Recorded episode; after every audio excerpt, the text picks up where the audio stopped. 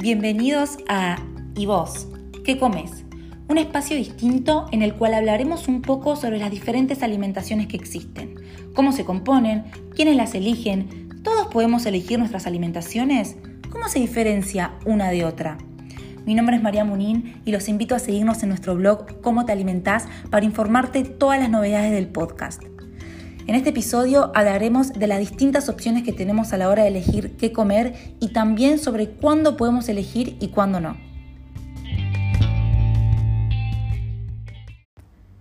Existen variadísimas formas de alimentarse y la verdad es que a esta altura de la existencia humana la diversidad de opciones a la hora de comer ha avanzado a pasos agigantados.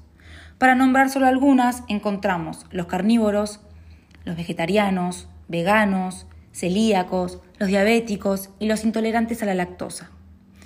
Es sabido que todavía es todo un tema de debate, dado que existen muchísimas luchas y reclamos actuales para abolir algunas maneras de alimentarse, como por ejemplo lo es el consumo de carne animal. Pero bueno, afortunadamente no deja de haber cada vez más variedad en las opciones de alimentación.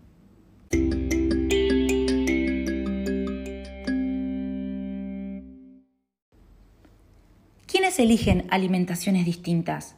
Antes que nada, quiero compartir mi visión sobre que la elección de alimentaciones es 100% un privilegio de clase. Lamentablemente, no todos pueden elegir qué comer, algunos solo comen lo que pueden. Dentro de quienes cuentan con el privilegio de la elección de comida, encontramos a aquellos que nacen con un estilo de alimentación y pueden modificarla.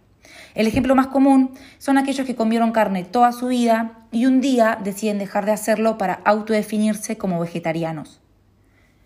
También están quienes nacieron sin la cultura de la carne, por lo cual siempre fueron vegetarianos naturalmente. Los veganos manejan un nivel de control alimenticio mucho más elevado.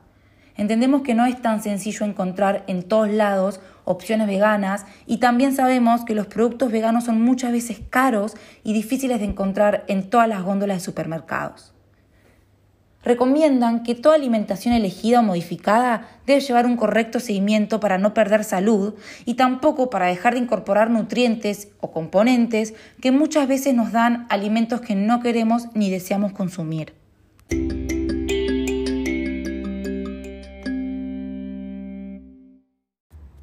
Opciones al alcance de todos.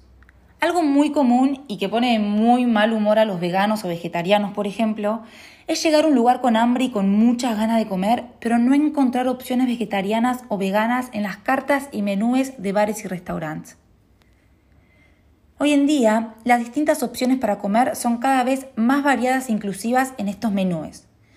Pero de todos modos, la lucha para que las opciones vegetarianas y veganas se vean en igual medida que las carnívoras en un menú sigue en proceso de reclamo por quienes buscan poder encontrar cada vez más inclusión al salir a comer.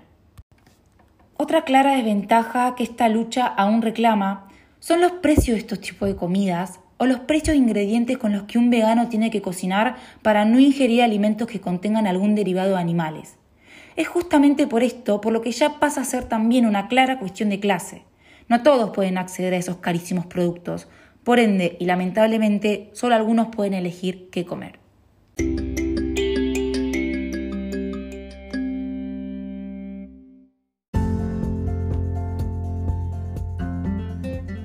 En lo que sigue en nuestro podcast vamos a ir detallando en profundidad algunas de las más elegidas alimentaciones por la mayoría de la sociedad.